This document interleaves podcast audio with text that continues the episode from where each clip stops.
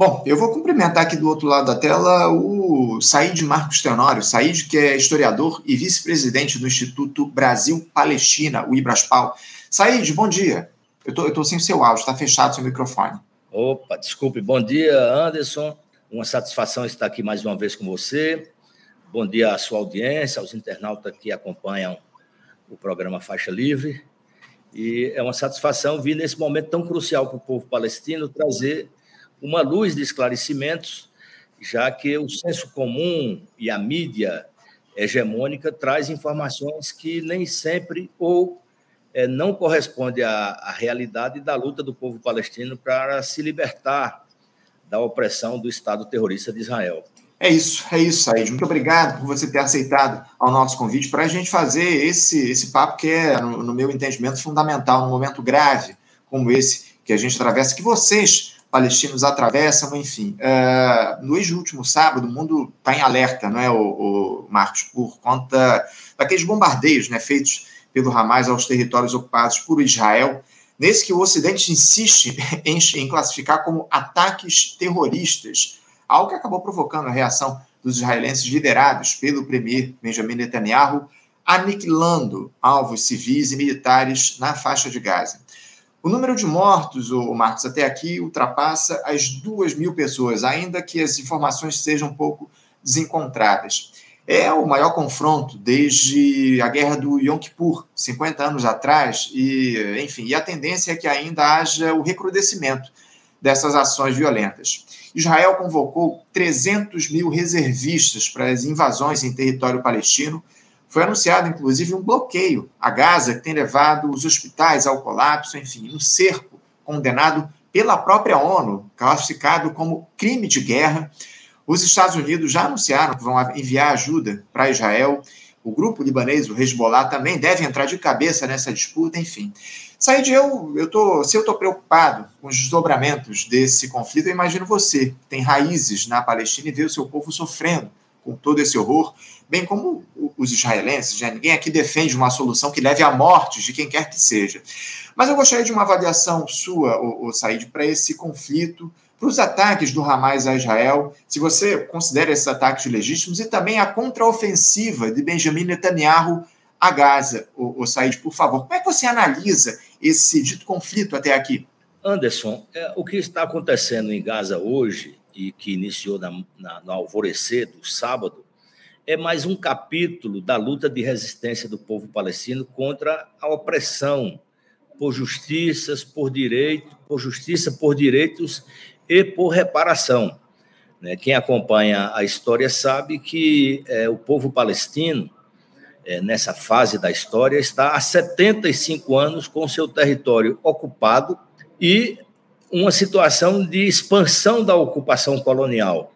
Né? Então, é uma situação que, sobretudo, nossos irmãos de Gaza enfrentam uma, prof... enfrentam uma profunda é, crise humanitária.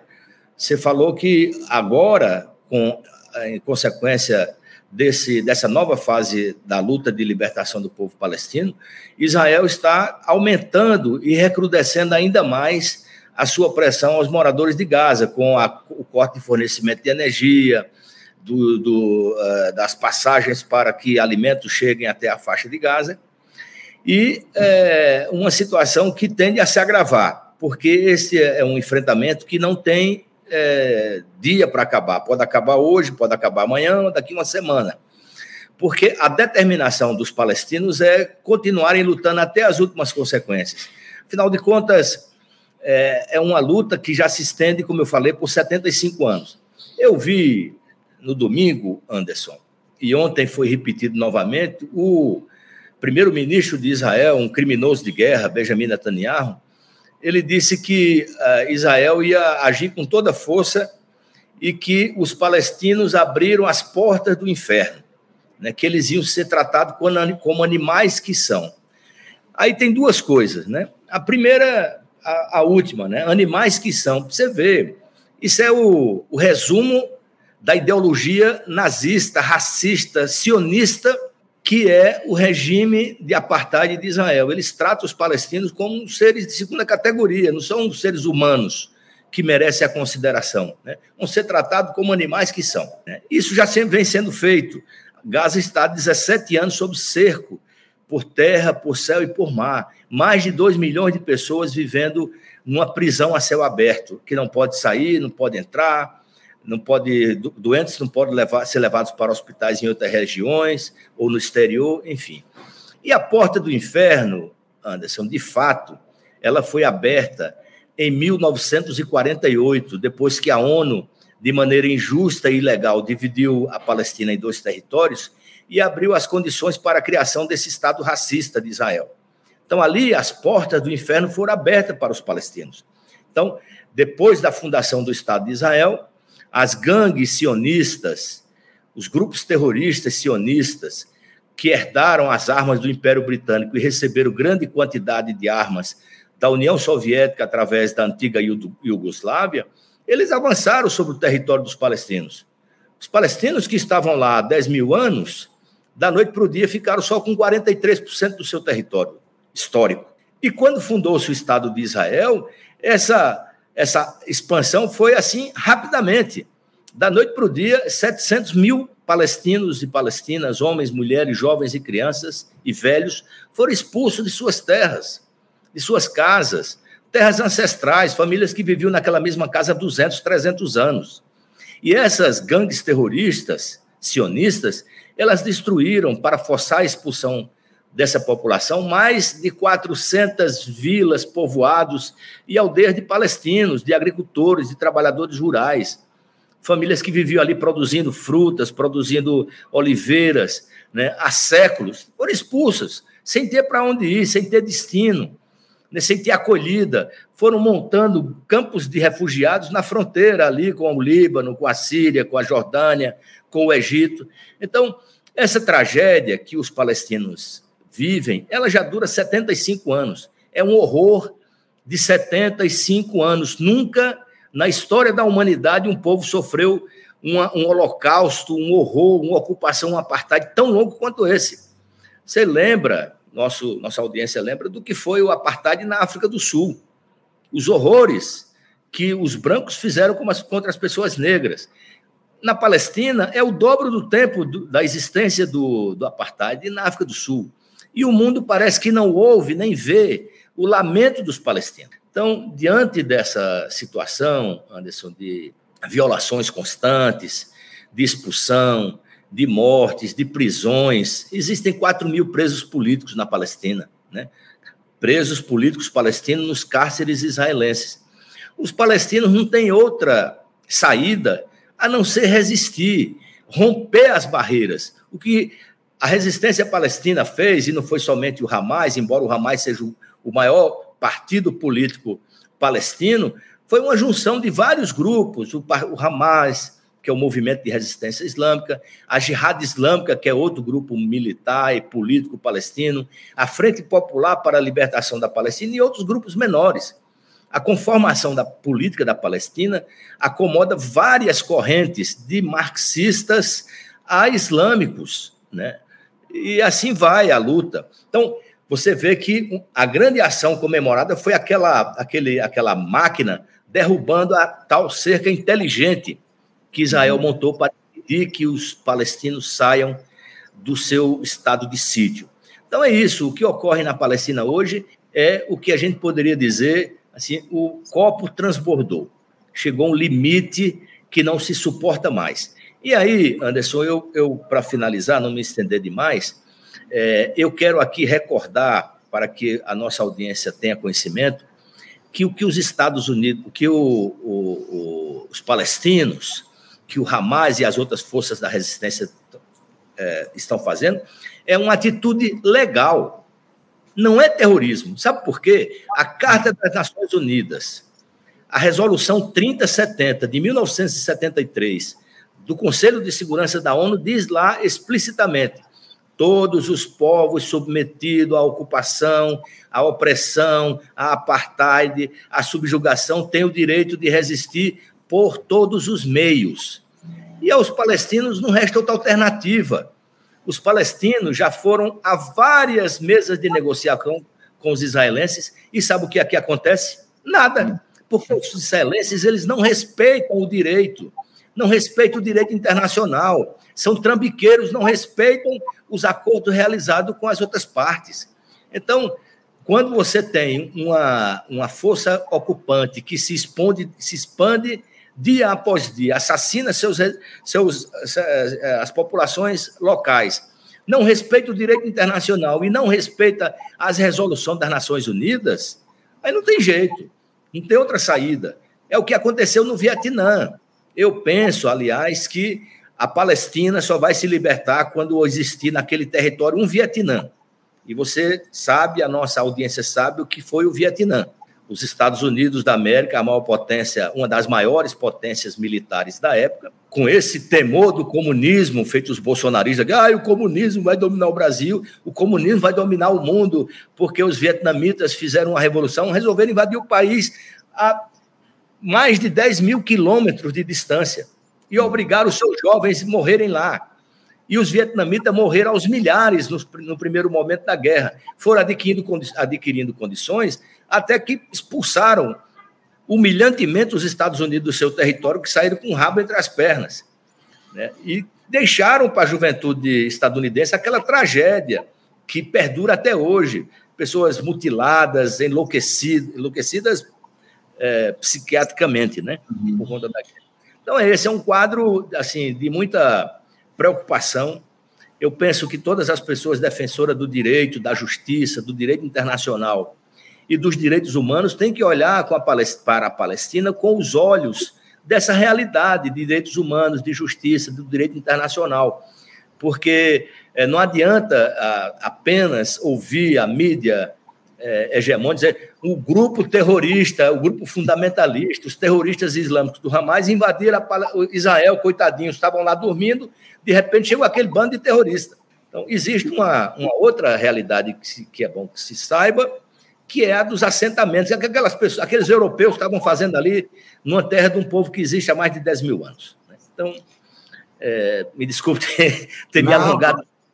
De, de, forma alguma, é você não sabe bem. O calor dos acontecimentos nos põe assim é, é, emocionado. Né, com, claro, com não tenha dúvida, não tenha dúvida. A gente tem acompanhado de perto isso, já tratamos desse tema aqui ontem no programa. A gente sabe, a gente conhece bem que há essa tentativa da grande imprensa de construir esse enredo de que há um vilão e de que há um mocinho nesses confrontos que a gente tem observado, quando o direito palestino ele é absolutamente negado há mais de há 75 anos, como você traz aqui para a gente essa resolução da ONU que é, determina o reconhecimento do Estado palestino, infelizmente ela é desrespeitada pelo Estado de Israel. Agora, o, o Tenório, uh, por que, que o mundo uh, ele não se comove com a situação do que os palestinos vêm enfrentando há tanto tempo com o apartheid promovido eh, pelo Estado de Israel em relação a esse povo. Por que você acha que não há essa, esse reconhecimento do drama que os palestinos, que o povo palestino vem sofrendo por conta dessa atuação criminosa do Estado de Israel já há tanto tempo?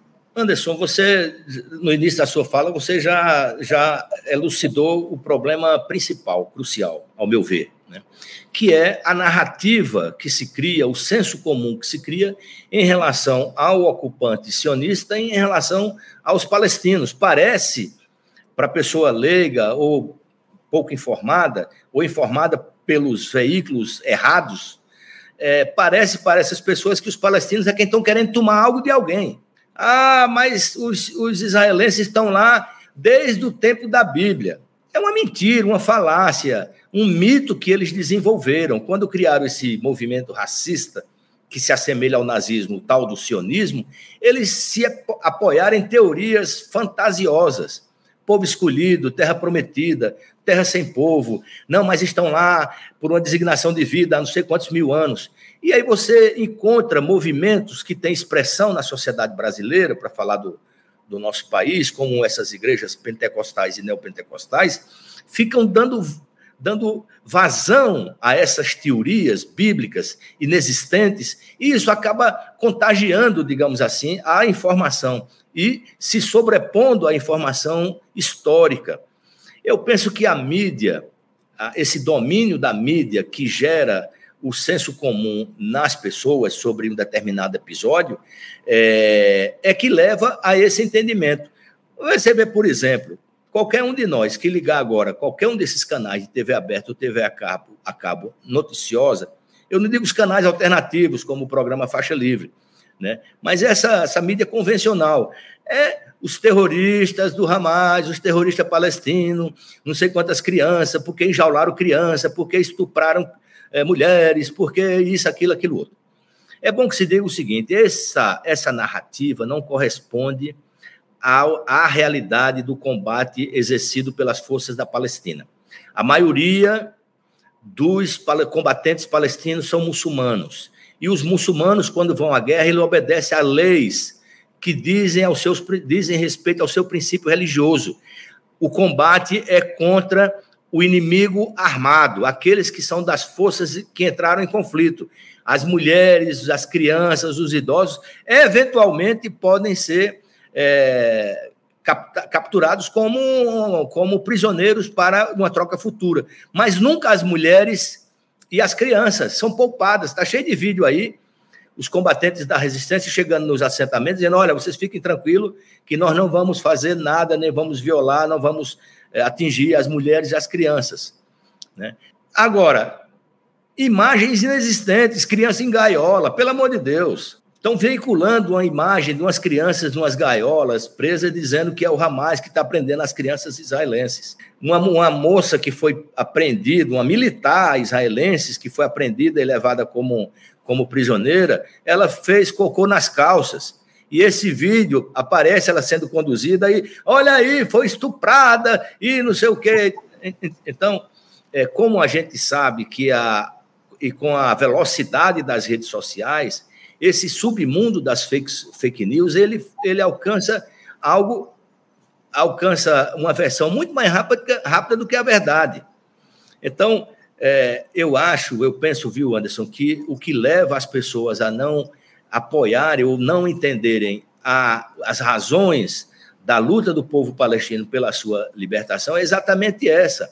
A notícia que chega não é a notícia verdadeira. Né? O Hamas é sempre atribuído a um grupo terrorista. Porque os Estados Unidos dizem que é terrorista, porque Israel diz que é terrorista, porque a União Europeia diz que é terrorista. Mas o Hamas, o Movimento de Resistência Islâmica, é um partido legal que funciona segundo as regras da política palestina. No Brasil, nós temos as nossas regras da política, dos partidos, das eleições, os Estados Unidos, a União Europeia, etc. Os palestinos têm as suas e admitem a existência de partidos como o Hamas, que disputa eleição, vence eleição, perde eleição, e assim segue a vida democrática, segundo os, os conceitos e a tradição palestina. Não dá para é, nós pensarmos a estrutura política de nenhum outro país segundo a nossa. Não serve nem para o nosso vizinho, às vezes. Ah, mas aqui no Brasil é de um jeito, a Argentina é do outro. Claro, eles têm a sua tradição política e legislativa e constitucional construída ao longo dos séculos. Não dá para dizer, ah, mas lá devia ter tal forma, o Brasil devia adotar a forma esta ou aquela. Vê aí, o Brasil adotou muita coisa e muitos aspectos da vida política norte-americana, dos Estados Unidos. Aí por isso que a, a, política brasileira vive nessa, nessa situação que não considera a realidade nacional, adota outras políticas e às vezes não dá certo, não encaixa. É o caso da Palestina. Então, é, é o movimento de resistência islâmica não é um grupo terrorista, é um movimento de resistência, é um partido político que venceu as eleições em 2006 e tem vida legal, normal na Palestina. É isso, é isso. Essa é a grande questão. É um, é um movimento absolutamente legal dentro da Palestina. Agora, o, o Said, eu queria te questionar a respeito do seguinte: como é que você tem avaliado, observado a postura da Organização das Nações Unidas diante de todo esse processo está colocado. Tivemos uma reunião de emergência do Conselho de Segurança da ONU, que é liderado pelo Brasil, inclusive, no último domingo, onde não foi produzido um, um documento final, enfim, há muitas divisões, uma divisão enorme dentro do Conselho de Segurança. Como é que você avalia a postura da ONU nesse momento e também a postura do governo brasileiro em relação a esse conflito, Tenório? Porque o, o presidente Lula, ainda que ele tenha atuado, tenha se colocado como pessoa física, digamos assim, ele publicou lá nas redes sociais dele, no, no sábado, se eu não estou enganado, uma declaração muito questionável em relação ao que nós tínhamos é, nesse conflito, chamou o Hamas de grupo terrorista, enfim. Como é que você vê a postura tanto da ONU como do governo brasileiro e do próprio presidente Lula diante desse quadro, Said? O Anderson, eu penso o seguinte: a ONU, ela já no início desse problema tem uma grande responsabilidade por uma não solução, porque é, a ONU foi a responsável de maneira injusta e ilegal pela divisão da Palestina em dois territórios. E ilegal porque a ONU não tinha nenhuma soberania sobre a Palestina. A Palestina estava sob o mandato britânico dado pela Liga das Nações, que não existia mais. Estava recentemente terminada uma guerra de grandes proporções no mundo, a Segunda Guerra Mundial. Né? Então a ONU não tinha soberania para dar início àquele tipo de, de iniciativa. Segundo, que esse tipo de iniciativa, segundo a Carta das Nações Unidas, é de responsabilidade do Conselho de Segurança da ONU e não da Assembleia Geral. A Assembleia Geral não, não, não aprova e delibera de forma definitiva sobre estas questões.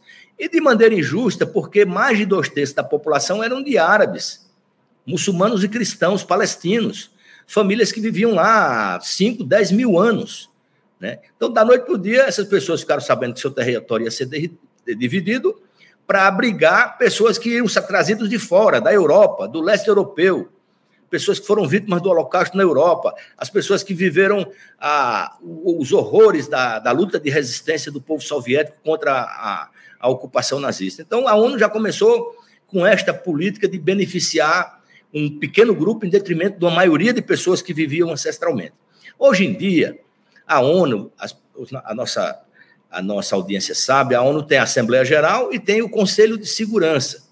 O Conselho de Segurança tem um, um, cinco membros que são permanentes e tem os membros rotativos, inclusive a presidência. Agora, como você mencionou, o Brasil está na presidência rotativa do Conselho de Segurança da ONU. As decisões existem, Anderson, mais de 400 resoluções da ONU punindo Israel pelos seus crimes, recomendando postura de Israel, e nenhuma delas é cumprida por Israel, que assinou o termo de adesão à ONU, se comprometendo a respeitar as resoluções.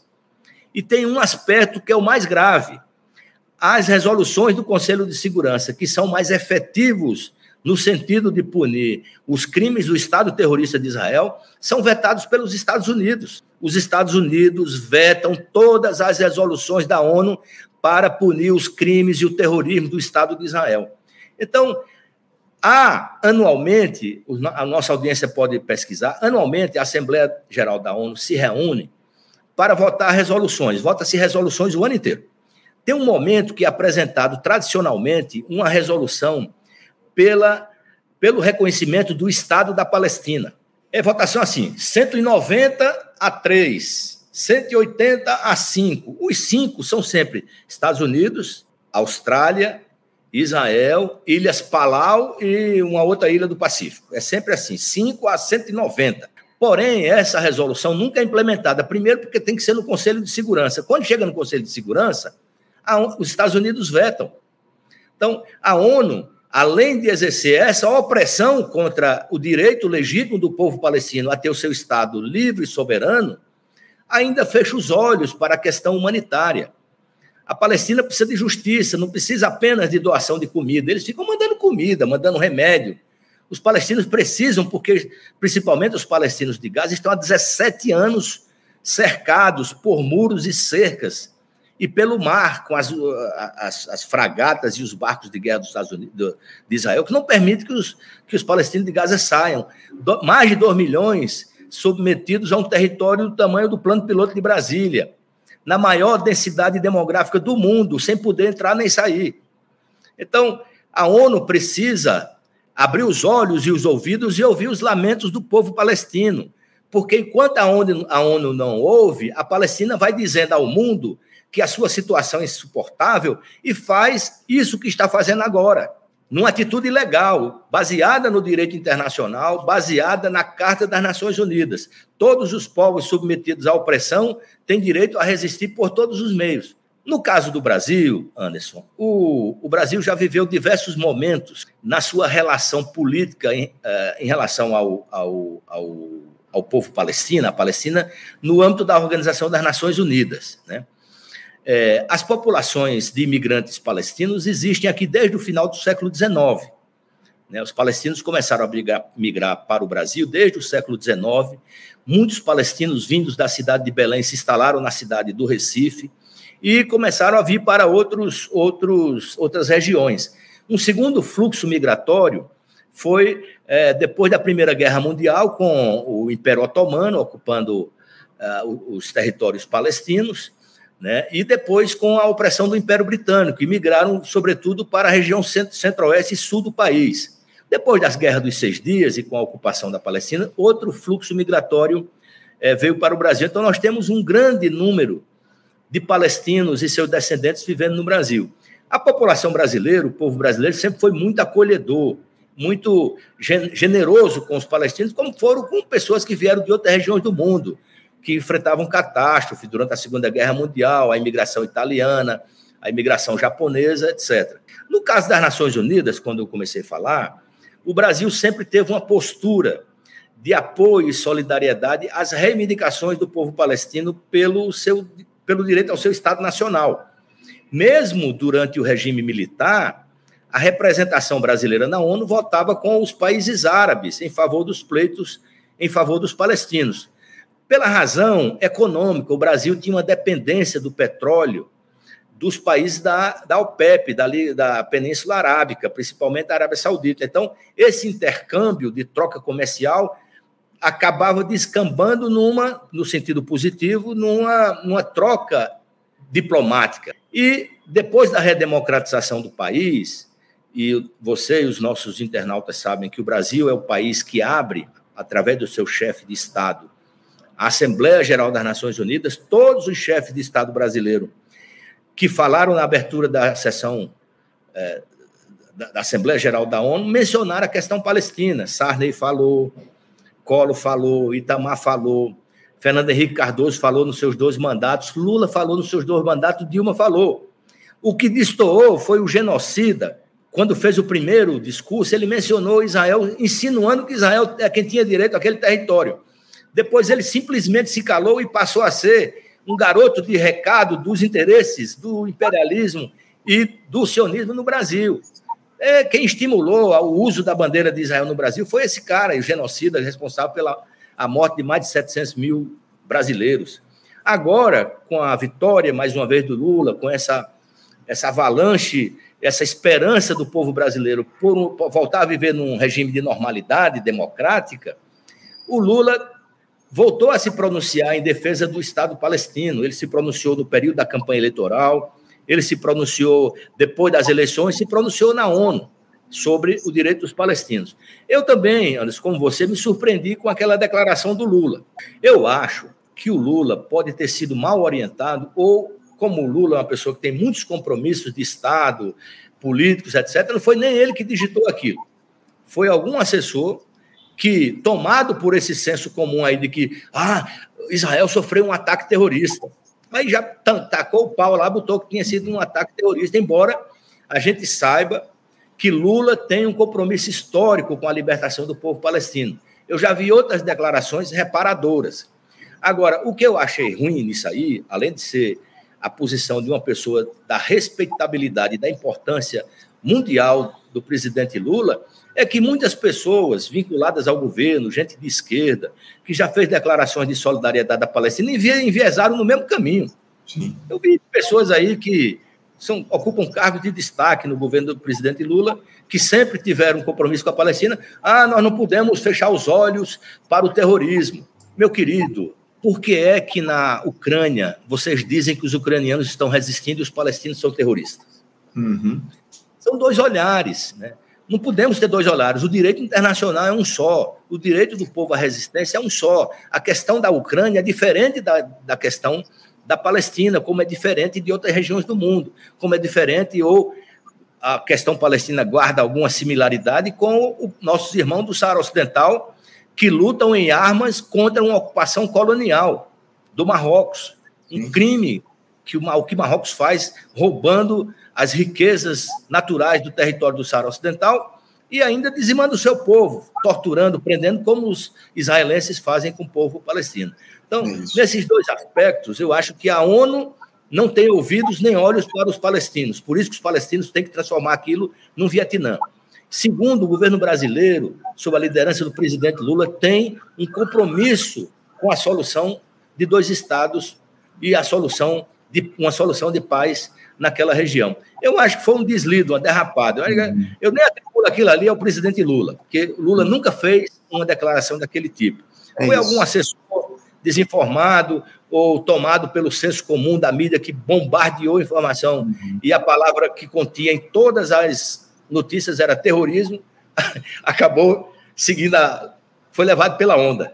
É isso, é isso. O presidente Lula sempre defendeu a existência do Estado palestino, a soberania do povo, enfim, muito bem colocado. O, o Said, teremos muitos atos em solidariedade ao povo palestino hoje no nosso país. Inclusive, eu quero trazer um aqui que vai acontecer no, no, Rio de Janeiro, né? A gente vai ter uma mobilização aqui no Rio de Janeiro. Vou até colocar aqui na tela o, o, o ato que vai acontecer no, no dia de hoje, a partir das 16 horas, lá na Cinelândia, na Praça da Cinelândia, na Praça Mahatma Gandhi, a partir das 16 horas no centro do Rio de Janeiro, um ato em apoio ao povo palestino, enfim, do, é, puxado aí pelo Comitê de Solidariedade à Luta do Povo Palestino aqui do Rio de Janeiro. Importante a presença de quem puder estar lá na Cinelândia, trazendo aí a sua palavra, o seu apoio ao povo palestino e ao horror, é, combatendo o horror que, tem, que o povo tem passado ao longo desses últimos tempos. E também, Osaid, eu quero fazer, aproveitar para fazer aqui uma, uma propaganda. Para quem quiser conhecer um pouquinho mais da história do povo palestino, ó, tem um livro aqui que foi publicado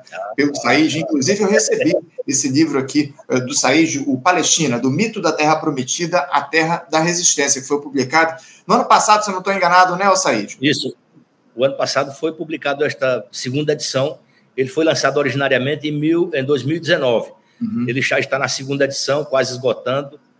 E, é, se Deus quiser, em seguida, eu vou fazer uma atualização contemplando esses, esses últimos uh, eventos de resistência ocorridos no ano passado e agora em 2023. É isso. Então, para quem quiser conhecer um pouco mais da história do povo palestino, eu recomendo muito esse livro, que eu já fiz a leitura, quero até parabenizar o Said pela publicação. O livro é um, um documento histórico, acima de tudo. Palestina, do mito da terra prometida à terra da resistência, que está em sua segunda edição, que vai ser atualizada aí pelo Said em breve. Said, eu quero agradecer demais a tua presença aqui conosco. Muito obrigado por você trazer a palavra do povo palestino, o sofrimento que vocês têm passado, uma outra visão em relação ao que tem sido veiculado na grande imprensa ao longo dos últimos tempos. E a gente segue aqui no nosso programa acompanhando todo esse processo e contando com a tua colaboração para que as pessoas entendam um pouco do que tem ocorrido ao longo dos últimos tempos, todo o horror que o povo palestino vem passando. Tá bom, Said? Muito obrigado pela tua presença aqui conosco. Obrigado, Anderson. Bom dia. E eu, se você me permite, os internautas de Brasília que nos acompanham, acompanham aqui o Faixa Livre, hoje às 17 horas, no Museu da República, faremos também um ato unificado de apoio à luta do povo palestino e contra os crimes do Estado terrorista de Israel. Bom dia, Anderson. Bom dia para a sua audiência e ótimo, ótima continuação do programa. Obrigado, Said. Um abraço forte para você. Até a próxima. Conversamos aqui com Said Marcos Tenório. Said Marcos Tenório, que é historiador e vice-presidente do Ibraspal, falou aqui a respeito da situação do povo palestino, o horror que os palestinos vêm passando, uma verdadeira aula de história que foi dada aí Pedro Marcos Tenório aqui no nosso programa. Você, ouvinte do Faixa Livre, pode ajudar a mantê-lo no ar. Faça sua contribuição diretamente na conta do Banco Itaú, agência 6157, conta corrente 99360 dígito 8. Esta conta encontra-se em nome do Sindicato dos Professores do Município do Rio de Janeiro e região, o Simpro Rio, uma das nossas entidades patrocinadoras, mas seus recursos são destinados exclusivamente para o financiamento do nosso programa. Você pode fazer sua doação de qualquer valor, utilizando também a nossa chave Pix, que é ouvinte@programafaixalivre.com.br. Sua contribuição é fundamental para a manutenção desta trincheira progressista no ar.